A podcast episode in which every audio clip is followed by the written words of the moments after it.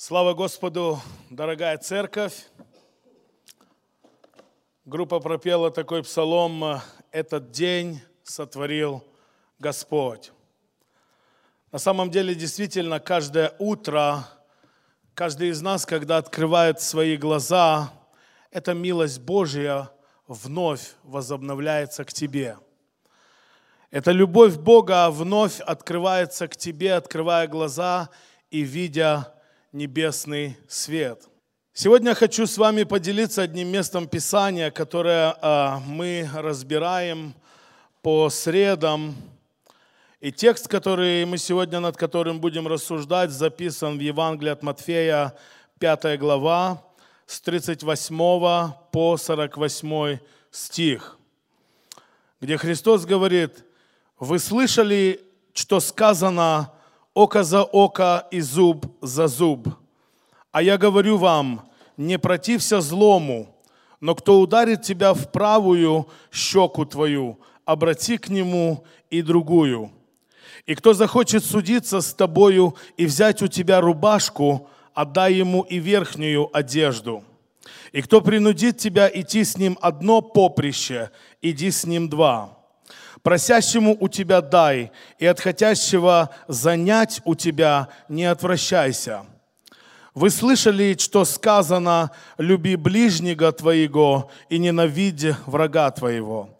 А я говорю вам, любите врагов ваших, благословляйте проклинающим вас, благотворите ненавидящим вас и молитесь за обижающих вас и гонящих вас да будете сынами Отца вашего Небесного, ибо Он повелевает солнцу своему восходить над злыми и добрыми, и посылает дождь на праведных и неправедных.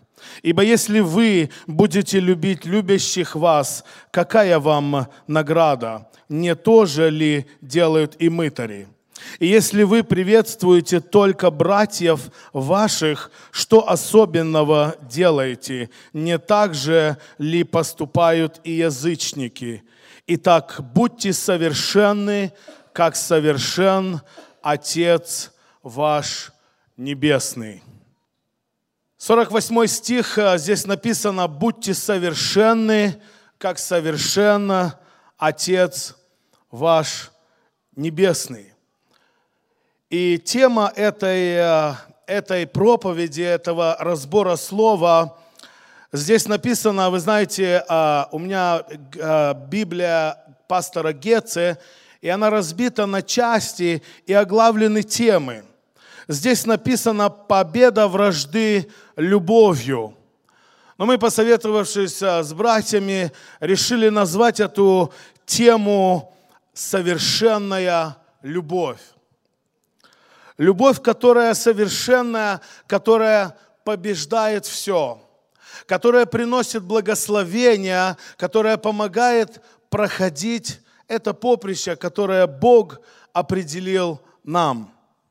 И вы знаете, рассуждая над этим местом Писания, почему-то я, мой взгляд сильно запал на этот стих. Вы слышали, что сказано око за око и зуб за зуб.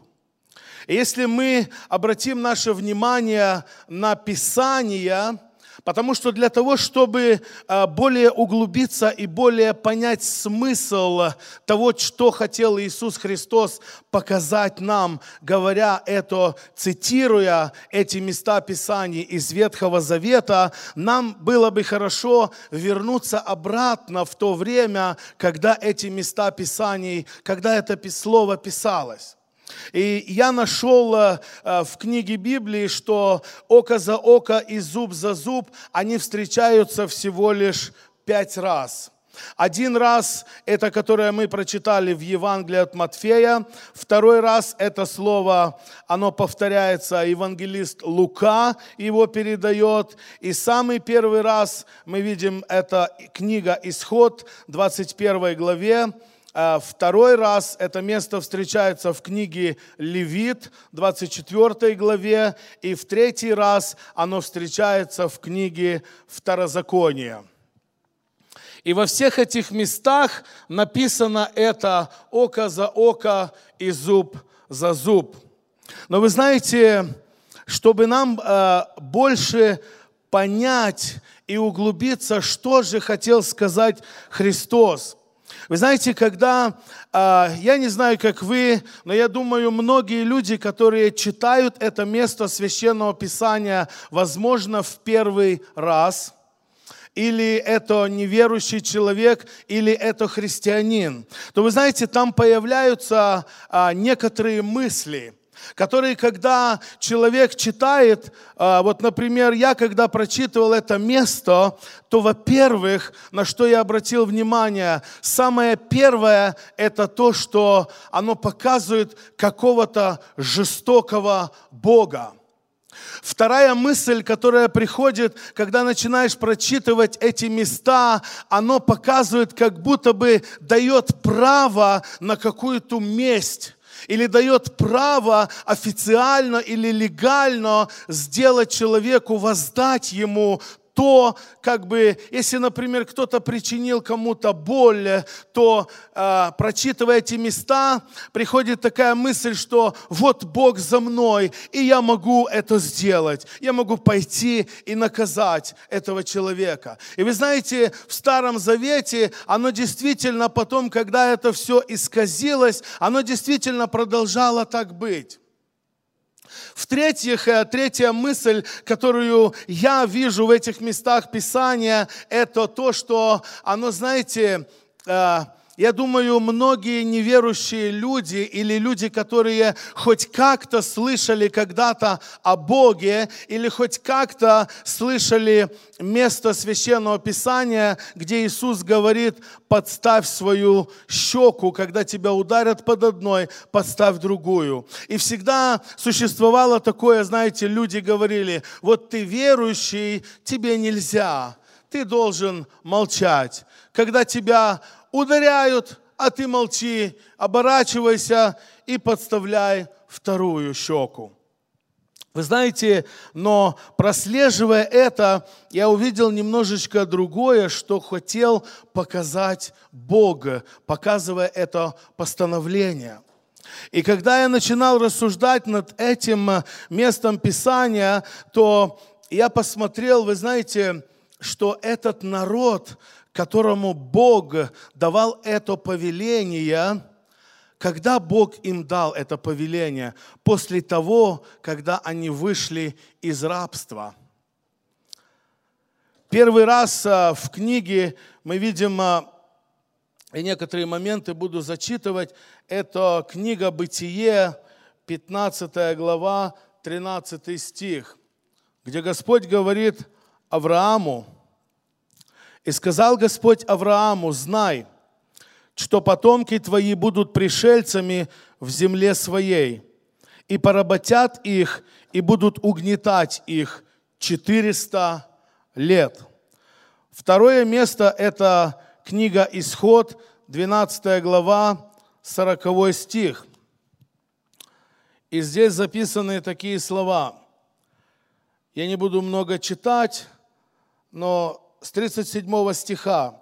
«И отправили сыны Израилевы из Рамсеса в, Сак, в Сакхов до 600 тысяч пеших мужчин, кроме детей, и множество разноплеменных людей вышли с ними, и мелкий и крупный скот, стадо весьма большое». И испекли они из теста, которое вынесли из Египта, пресные лепешки, ибо оно еще не вскисло, потому что они выгнаны были из Египта и не могли медлить, и даже э, пищи не приготовили себе на дорогу. Времени же, в которое сыны Израилевы обитали в Египте, было 430 лет. Бог говорит Аврааму, что около 400 лет народ будет в порабощении, народ будет угнетаемый, народ будет в рабстве. И здесь мы видим, что когда народ израильский вышел, то исчисление было около 430 лет. Вы знаете, я не знаю, насколько это достоверные факты, но я начал смотреть историю. И вы знаете, еврейские разные талмуды, книги, они говорят, что на самом деле э, рабство в Египте было 230 лет, не 430 лет и не 400 лет. Но почему Библия дает нам такие цифры? Потому что исчисление началось от, э, от Авраама и потом от Исаака. И это времени, потому что Исаак, он был пришельцем в своей стране. Он всегда был в порабощении, он всегда был, как бы он не имел своего участка земли. И поэтому вот это определение, которое Бог сказал Аврааму, оно на самом деле исполнилось, и это время было 430 лет. Но народ израильский, так говорят еврейские подлинники, книги, они показывают то, что протяжение рабства рабства в Египте было 230 лет. И вот вы знаете, братья и сестры, когда мы посмотрим, я просто хочу показать такую картину, чтобы мы посмотрели не жестокого Бога, который, вы знаете, э, повелевает, например, отомстить, или который дает какое-то официальное право отомстить, или какой-то жестокий Бог, который жаждет наказания. На самом деле, исследуя Писание, там открывается, наоборот, любовь Бога, а не злой Бог. Не тот Бог, который жаждет наказать, или который дает право, чтобы человек мстил. Вы знаете, давайте мы посмотрим на характер тех людей, который записан книга Исход, 32 глава, в 21 стихе. Я просто хочу э, показать вот это вот, каков был народ в то время. И поэтому, чтобы мы поняли, почему Бог говорил эти постановления, это 32 глава, 21 стих. Вот. Я прочитаю с 15 стиха. «И обратился и сошел Моисей с горы. В руке его были две скрижали откровения, на которых написано было в обеих сторон. И той, и другой стороны написано было». Вот. Я не буду время затягивать, много читать, я прочитаю с 21 стиха. То есть речь идет о том, когда Бог дал Аврааму скрижали – и Авраам сходит с горы, и он смотрит, что Моисей, извиняюсь, Моисей, он, он увидел, что там идет какое-то веселье, там что-то происходит. И вот в 21 стихе написано, «И сказал Моисей Аарону, что сделал тебе народ сей, что ты ввел его в грех великий? Но Аарон сказал, да не воз, да не возгорается гнев господина моего. Ты знаешь этот народ, что он буйный. Они сказали мне, сделай нам Бога, который шел бы перед нами, ибо с Моисеем, с этим человеком, который вывел нас из земли египетской, не знаем, что сделалось. Мы прослеживаем такую мысль в этом месте Писания, где Аарон говорит, ты знаешь, что этот народ буйный. Здесь показывается то, что этот народ, находясь в рабстве, это был, знаете, своего рода определенно жестокий народ. Потому что, я не знаю, есть ли кто-нибудь здесь а, из вас сидящих, который а, находился, например, а, в интернате воспитывался или в детских домах, или кто-то, может быть, был в местах лишения свободы. Человек, который ликвидирован от общества. Например, а, а, у меня были друзья, которые были в детских домах. Там нужно было выживать. Для того, чтобы быть кем-то или чем-то, нужно было быть жестоким парнишкой, мальчиком, нужно было быть таким твердохарактерным. Люди, которые попадают а, в, в, в лишение свободы, которые попадают в тюрьмы, проходит какое-то время, и вроде бы закрыли туда, вроде бы нормальный человек. Но просидя пять или шесть лет в тюрьме, выходит зверь. Вы знаете, когда-то у меня был такой момент, мой брат, его шел следственный, там следствие шло, и прокурор говорит моей маме, 18 лет, человек, э, парень, боксер, может подраться, может много что сделать. И говорит, если я его туда закрою, он оттуда выйдет уже не человек. Он оттуда выйдет уже жестокий, настоящий криминальный бандит. И поэтому, вы знаете, сам прокурор ходатайствовал о том, чтобы ему дали условный срок. И вот э, почему я это говорю, потому что мы встречаем на страницах Писания, где Аарон говорит, ты знаешь, что этот народ буйный. Когда Моисей отдалился на гору, когда Моисея не было там, Библия говорит 40 дней, 40 ночей, он не ел, он был там. И вот по прошествии этого времени Моисей спускается, а этот народ, который мы видим, Библия говорит, что он был буйный, они встали возмущаться. И, возможно, Аарон испугался – Возможно, Аарон испугался и думает, надо что-то сделать такое, потому что они сейчас что-то сделают с нами или со мной. И это показывает нам то, что на самом деле Бога, который писал эти постановления око за око и зуб за зуб, мы дальше посмотрим по Писанию, это не то, чтобы давать право человеку на месть, это не то, чтобы наказать человека, но это было как остановить, наоборот, зло. Оно никак не распространялось на то, чтобы позволить человеку делать это зло, но для того, чтобы это зло хоть как-то остановить.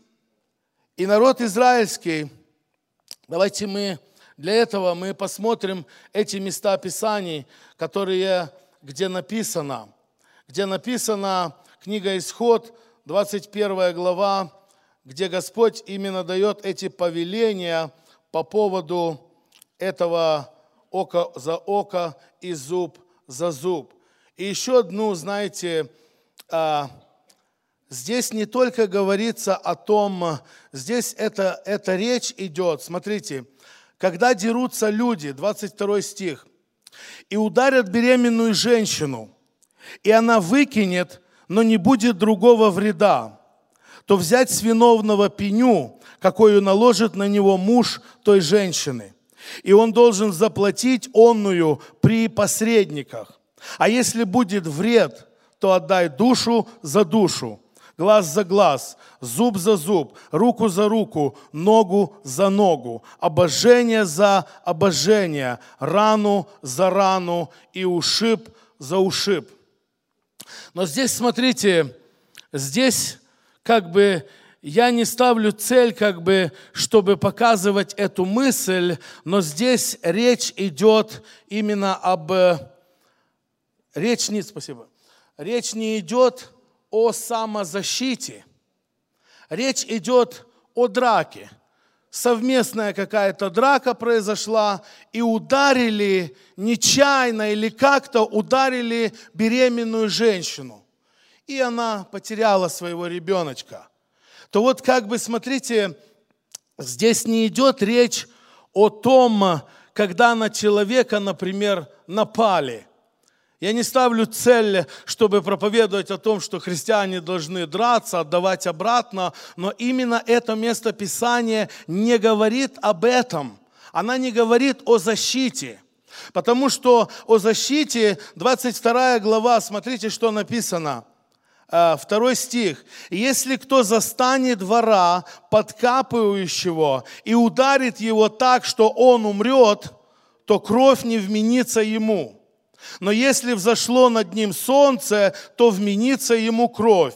Укравший должен заплатить. А если нечем, то пусть продадут его для уплаты за украденное.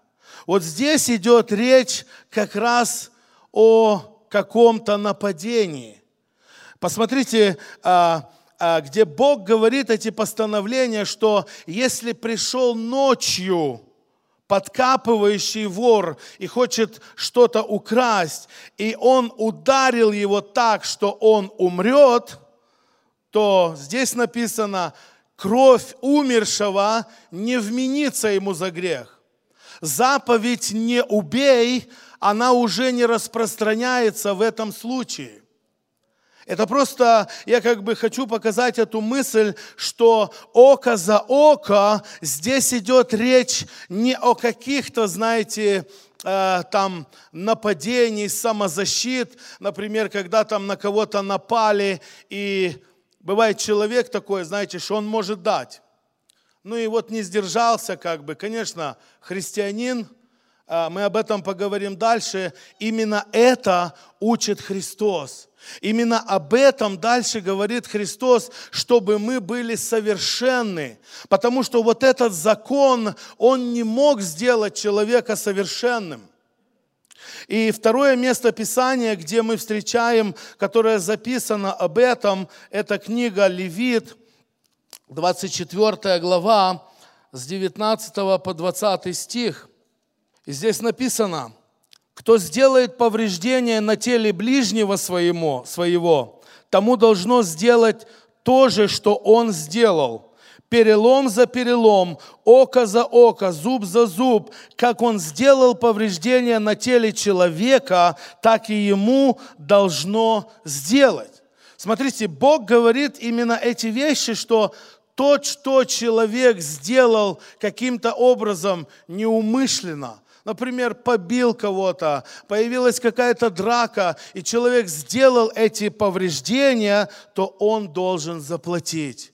Ему должно было сделать то же самое. Я когда прочитывал, а, вы знаете, еврейские всякие законы, то Конечно же, по прошествии времени пришла цивилизация, и люди уже не встали взыскивать с человека, например, выбили ему глаз, то не делали так, что приходили ему, выкалывали глаз. Человек платил – он платил ему за то, что он без этого глаза не мог работать, за то, что он был отстранен от этого, какие-то проблемы со здоровьем, и человек платил цену, который нанес ему эти увечья. И а, второе, это третье место, а, которое я хочу прочитать, это Второзаконие, 19 глава, с 15 по 21 стих, который я считаю, а, Библия, она более открывает, почему Бог ставил эти постановления. 19 глава 15, а, с 15 по 21 стих, здесь написано так. «Недостаточно одного свидетеля против кого-либо в ком-нибудь, а, в какой-нибудь вине, и в каком-нибудь преступлении, и в каком-нибудь грехе, который он согрешил при словах двух свидетелей или при трех свидетелей, состоится дело. Если выступит против кого свидетель несправедливый, обвиняя его в преступлении, то пусть предстанут оба сии человека, у которых тяжба пред Господа, пред священников и пред судей, которые будут в те дни. Судьи должны хорошо исследовать, и если свидетель тот, свидетель ложный, ложно донес на брата своего, то сделай ему то, что он умышлял сделать брату своему. И так истреби зло из среды себя. И, 20 стих, «И прочие услышат и убоятся, и не станут впредь делать такое зло среди себя, да не пощадит а, его глаз твой, душу за душу, глаз за глаз, зуб за зуб, руку за руку, ногу за ногу». Смотрите, Господь дает это повеление, и Он показывает, почему это было постановлено, вот этот закон – Потому чтобы а, были всякие лжесвидетельства, были вопросы священников, были вопросы, которые разбирал Синедрион, были убийства. Все это происходило, и нужно было своего рода правосудия. Потому что, вы знаете, если, например, очень легко людям все это сходило с рук, то тогда оно как бы все замывалось и уходило. Но Бог поставляет эти постановления око за око, руку за руку, ногу за ногу. Все то, что человек сделал, Бог говорит, ему нужно сделать то же самое – для того, чтобы он понес это наказание, для того, чтобы другие увидели это и никогда не поступали так. То исследуя это место Писания, вы знаете, вот это э, третье место, о котором написано в Библии, вырисовывается мысль какая? Не жестокий Бог, не тот Бог, который жаждет мести, не тот Бог, который хочет уничтожить или наказать. Не тот Бог, который, вы знаете, Он э, учит свой народ, чтобы воздавать злом за зло. Цель Бога была, чтобы остановить, наоборот, это зло, но никак не поощрять его и никак, чтобы, знаете, люди не делали это, остановить это зло. Вот для этого Бог дает эти повеления – и когда мы понимаем эту мысль, которая прописана в Слове Божьем, то мы здесь уже совсем по-другому смотрим на это Писание, где Бог говорит око за око и зуб за зуб. Это не жестокий Бог, это наоборот Бог, который любит.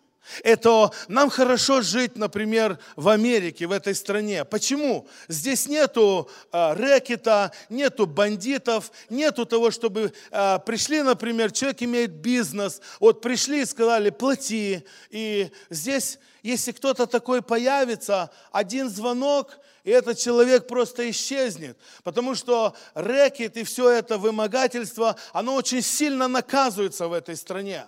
И нам хорошо, правда, здесь живется, потому что ты можешь спокойно ходить, ты можешь спокойно заниматься бизнесом, ты можешь делать разные вещи. То же самое Бог желал для своего народа, чтобы люди были свободные. Бог желал доброты к своему народу. И именно по этой причине Он останавливал зло, устанавливая вот такие законы.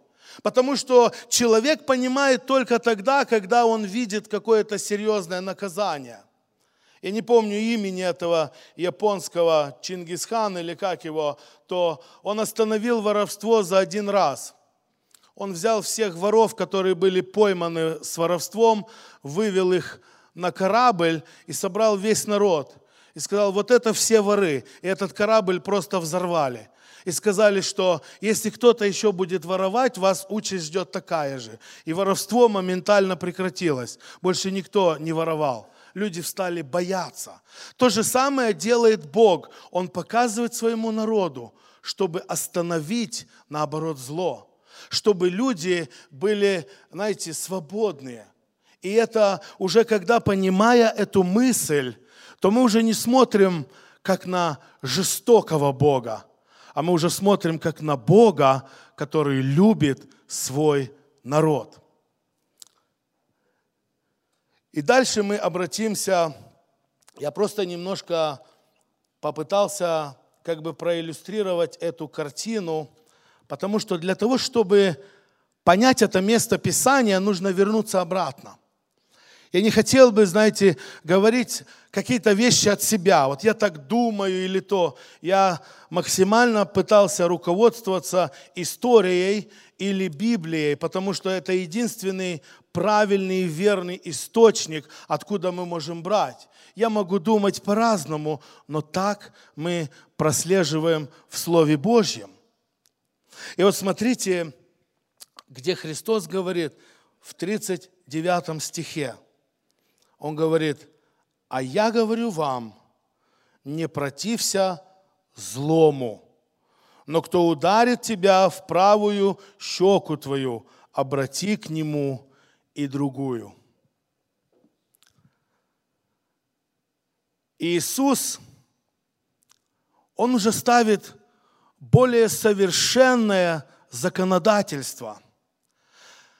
Своего рода в Израиле – в это время, когда писался этот закон, это своими словами конституция.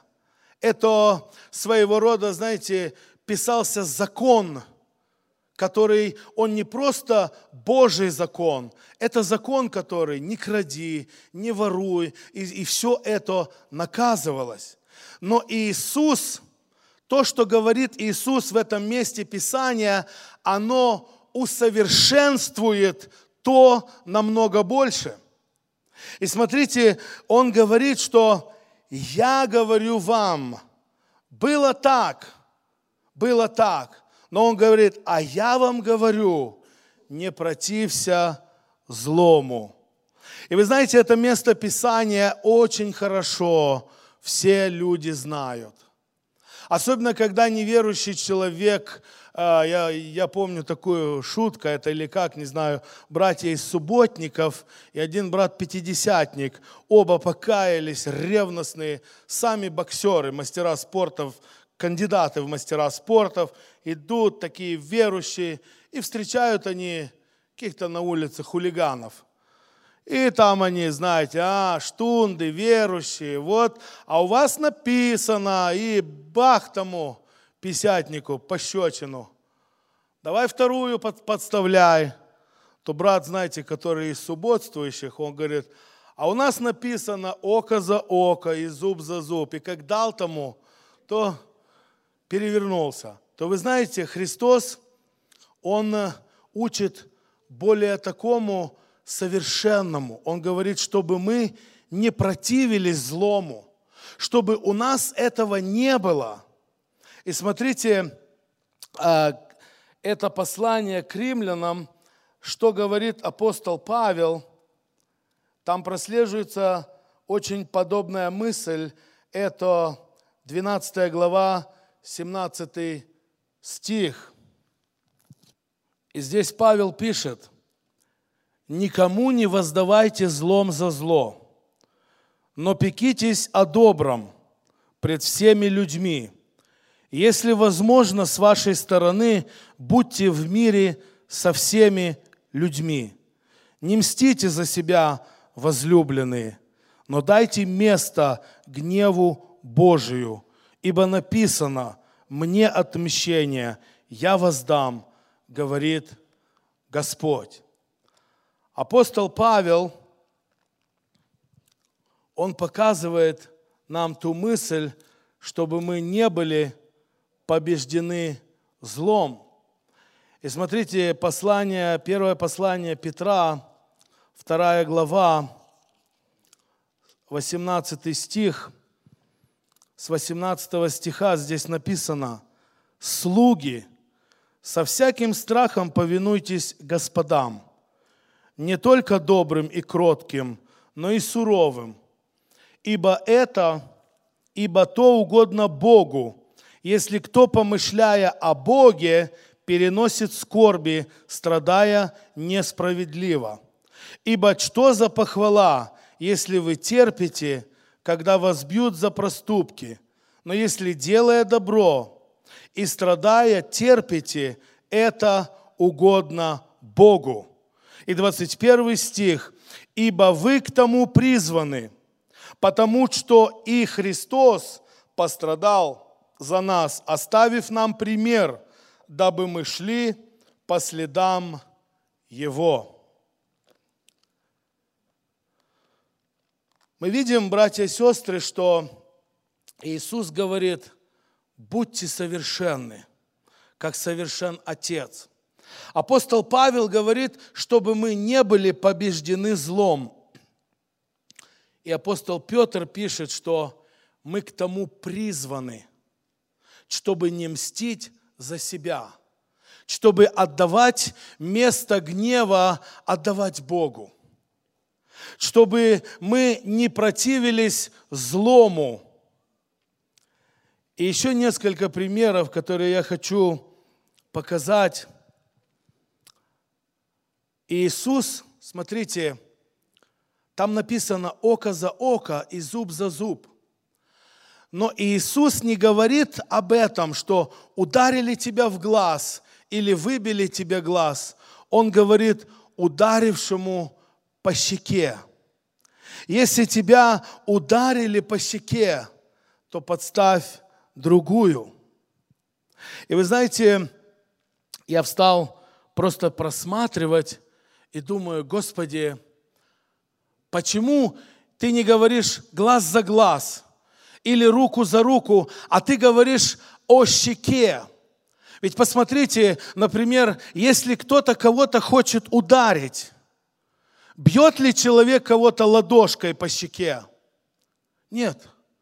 Человек, если кого-то хочет ударить, то, естественно, бьется, удар наносится кулаком. Удар наносится кулаком, чтобы человеку было или оппоненту, брату, не знаю, как сказать, чтобы было максимально больно. Но ладошкой дать пощечину, это как бы вроде бы и не удар, вроде бы и не наказание, знаете, как бы подзатыльник, или как это правильно сказать. И Христос как раз говорит именно о пощечине. Он не говорит об ударе.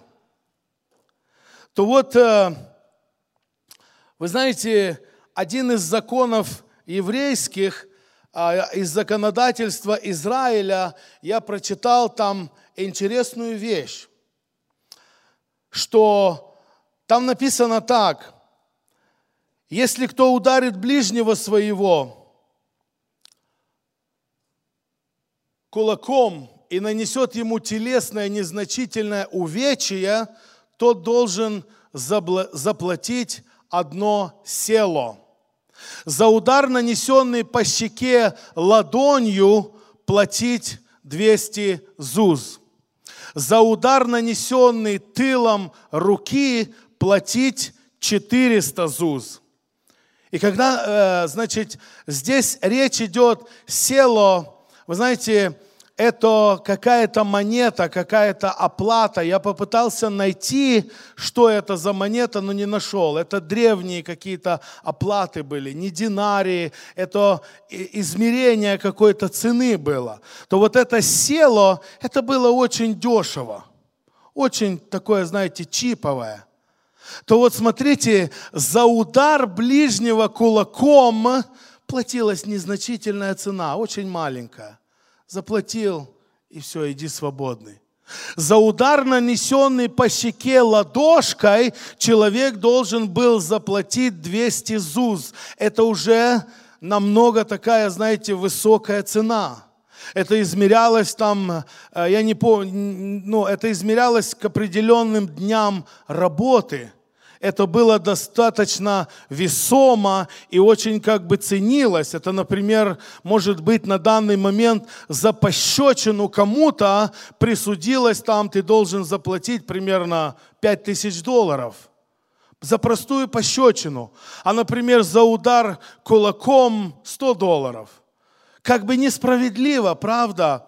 А за удар, нанесенный обратной стороной ладошки, то есть вот так – человек должен был заплатить 400 ЗУЗ. Оно увеличивалось в дважды. И вы знаете, почему это так?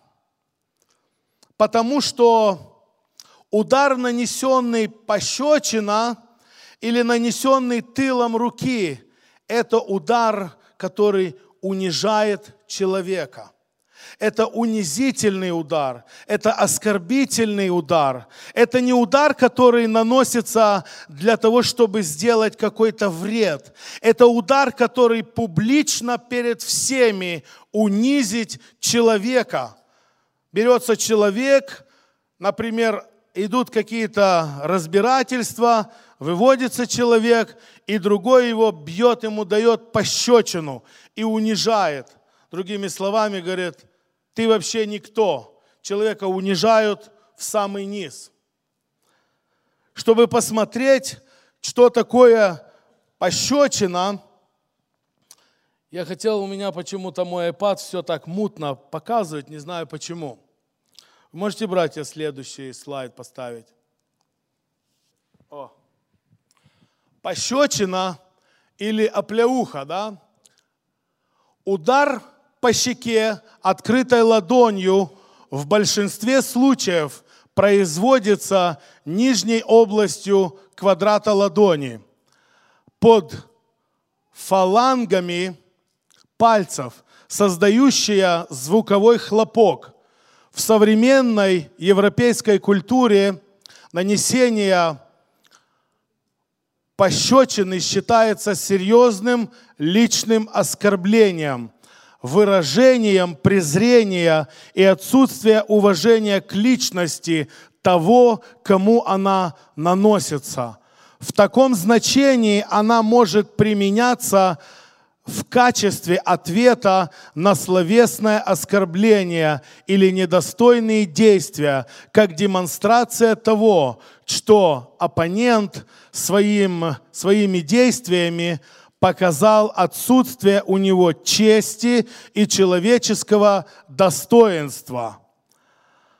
В аристократической среде прошлых веков пощечина практически неизбежно приводила к дуэли.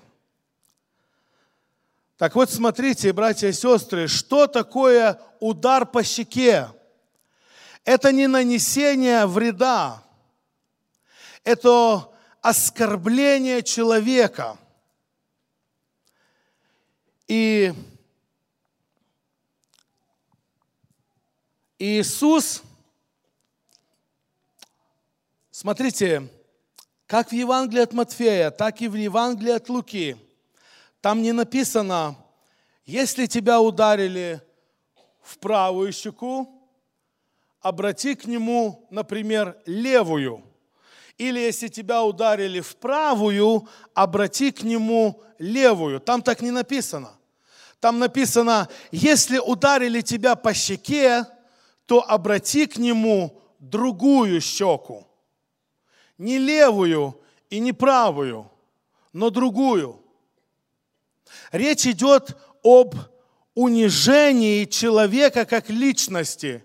Просто поймите мысль, которую я хочу вам передать. Речь не идет о драке какой-то. Речь идет об унижении личности. Какой-то конфликт, какая-то спор, что-то пошло не так, и человека унижают – Речь идет об этом. И Христос говорит, подставь другую, не левую и не правую. И опять же, посмотрев а, в еврейскую культуру, я был сам глубоко удивлен, что значило на ихнем языке там в то время подставить другую. Я просил брата на гитаре Виталик. Я просто хочу вам показать, знаете, я сам был удивлен, что означает подставить другую щеку. Речь идет о конфликте, речь не идет о какой-то драке. Например, унижают человека. Это то, чему учит Христос. Например, если человеку наносится пощечина в эту сторону, то он не подставляет эту – Поставить другую – это значит развернуться и уйти. Это не значит повернуться, бей меня во вторую щеку. Это значит, когда тебя унижают, оскорбляют, когда что-то происходит в твоей жизни такое, Христос говорит, не протився злому. Не становись на это, чтобы воздавать я был прав на самом деле, вы меня не так поняли. Это доказывание, которое рождает определенные споры и, возможно, даже может дойти до драки. Христос не этому учил. Христос говорит, что не протився злому. Если оно так произошло, потому что мы читали, такова воля Божья, вы к тому призваны. Так говорил Христос, так говорят апостолы. Мы читали к римлянам, и апостол Петр, он говорит, вы к тому и призваны, чтобы терпеть это все, чтобы переносить это все. И подставить другую щеку, когда идет какой-то конфликт, это не значит обернуться или начинать спорить с человеком. Это значит развернуться и уйти.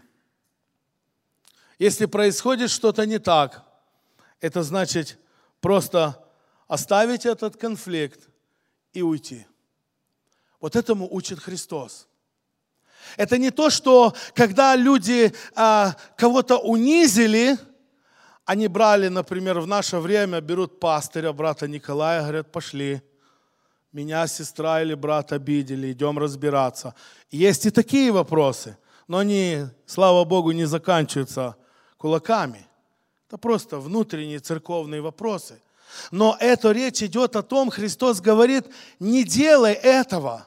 Если тебя обидели каким-то образом, что-то получилось так, унизили, то Он говорит, не делай этого, не протився злому, отвернись от этого и уйди. Ибо там э, Петр пишет, что такова воля вас Божья, чтобы вы терпели это несправедливо. Тому мы призваны.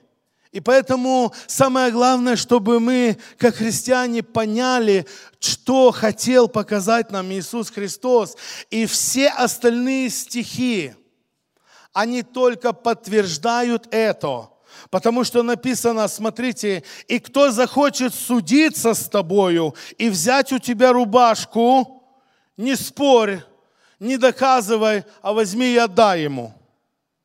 И кто принудит тебя идти с ним одно поприще, иди с ним два. Когда-то Игорь, брата Николая и Люк проповедовал, знаете, я это место не понимал. Не знаю почему, не понимал. Но он когда-то говорил одну проповедь, экстра майл, и мне так оно запалось, если тебя, я по-английски не могу, не смогу, наверное, повторить, но говорит, если тебя принудит идти там one mile, иди с ним два майла. И вот тогда, знаете, я как-то так, это место Писания, оно как-то особо мне в тот момент открылось. Я думаю, вау, вот Господь, чему ты учишь. Если с тобой хотят судиться, хотят у тебя отобрать твою рубашку, отдай ему. Не начинай доказывать, что я там не виноват или то, отдай. И если тебя принудят идти, давай иди, там что-то заставляют, иди с ним два. Это о чем говорит? Это говорит о совершенной любви, которая тема этого всего основного, основная мысль, совершенная любовь. Не та любовь, которая воздает, или дает право на воздаяние, а та любовь, которая делает нас совершенными, как совершен Он потому что Он пострадал. Он есть, знаете, эталон совершенства. Это то, на что мы смотрим на Иисуса Христа. Апостол Павел говорит, подражайте мне, как я Христу. Вот это как раз те поступки, на которые мы смотрим и должны подражать этому. Это то, чему учил Иисус Христос.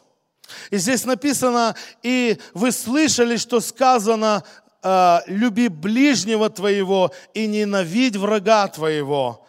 А я говорю вам, любите врагов ваших, благословляйте проклинающим вас, благотворите ненавидящим вас, и молитесь за обижающих вас и гонящих вас.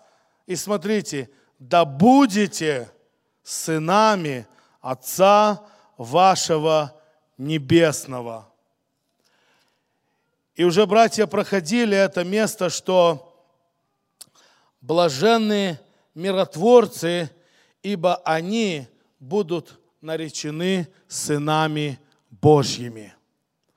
Вы знаете, всякий конфликт, я думаю, у каждого из вас были такие моменты, когда вы являлись свидетельств, свидетелем какого-то конфликта. Может быть, кто-то вам позвонил и сказал, вот меня там обидели или что-то сделали не так, меня прошли, меня там оскорбили и так далее, и так далее. И у вас, у каждого из вас есть выбор.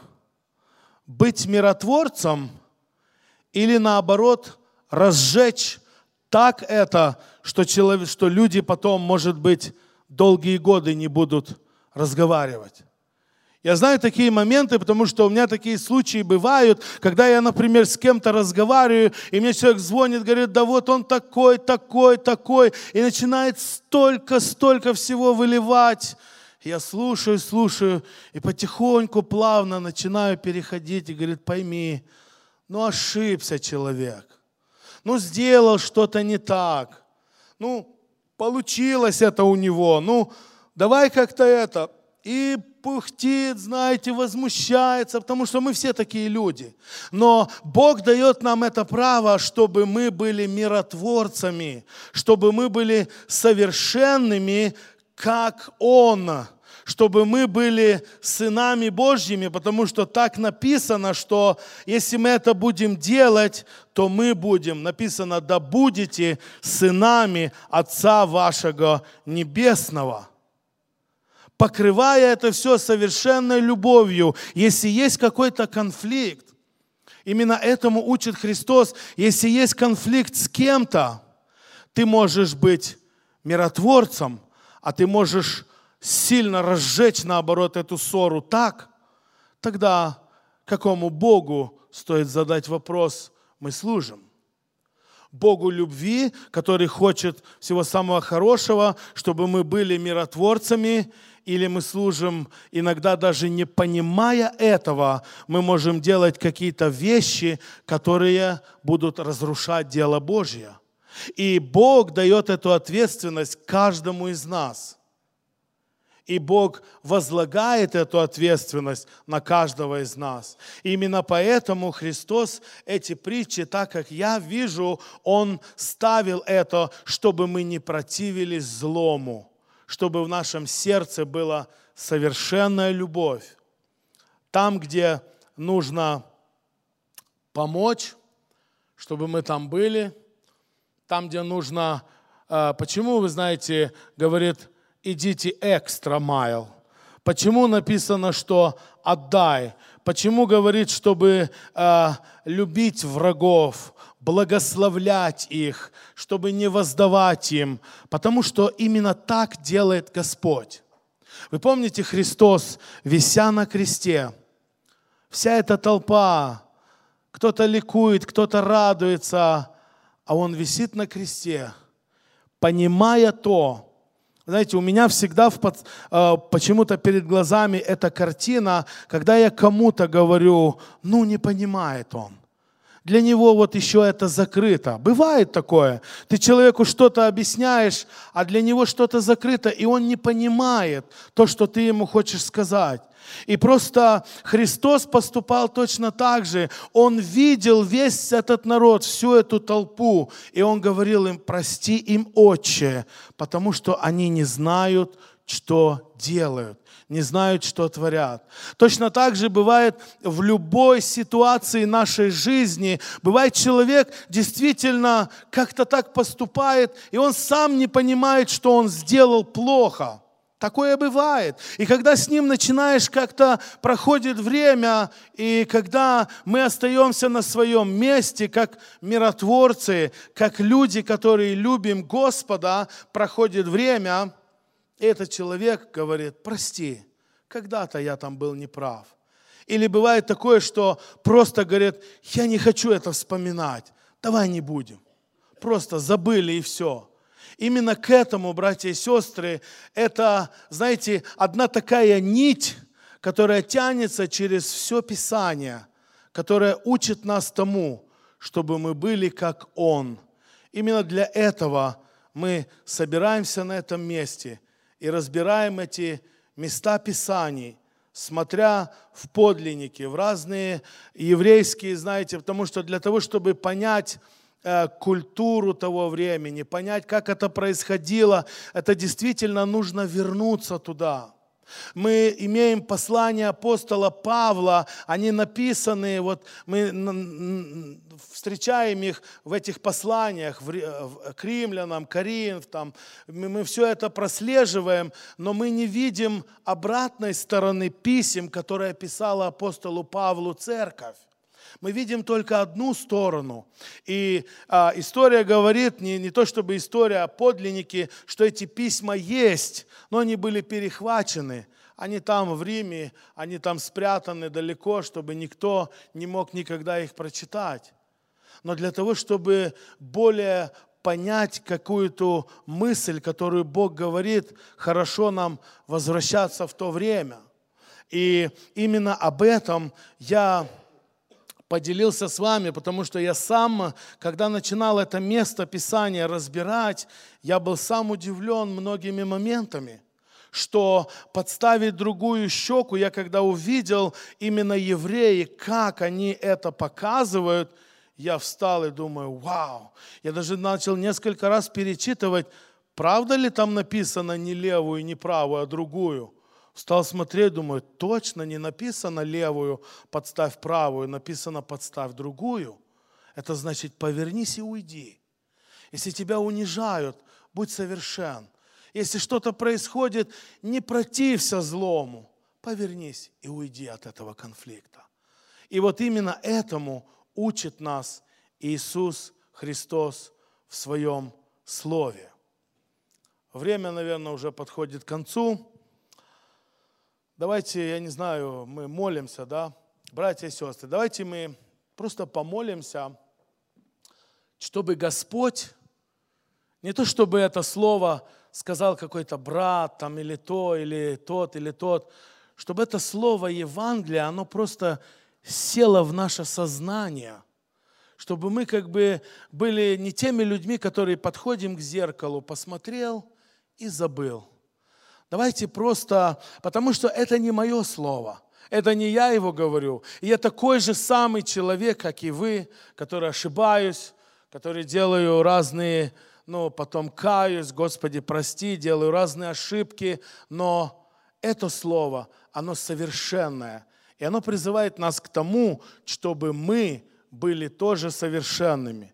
И этот 48 стих перед молитвой я прочитаю. Итак, будьте совершенны, как совершен Отец ваш Небесный. Молимся.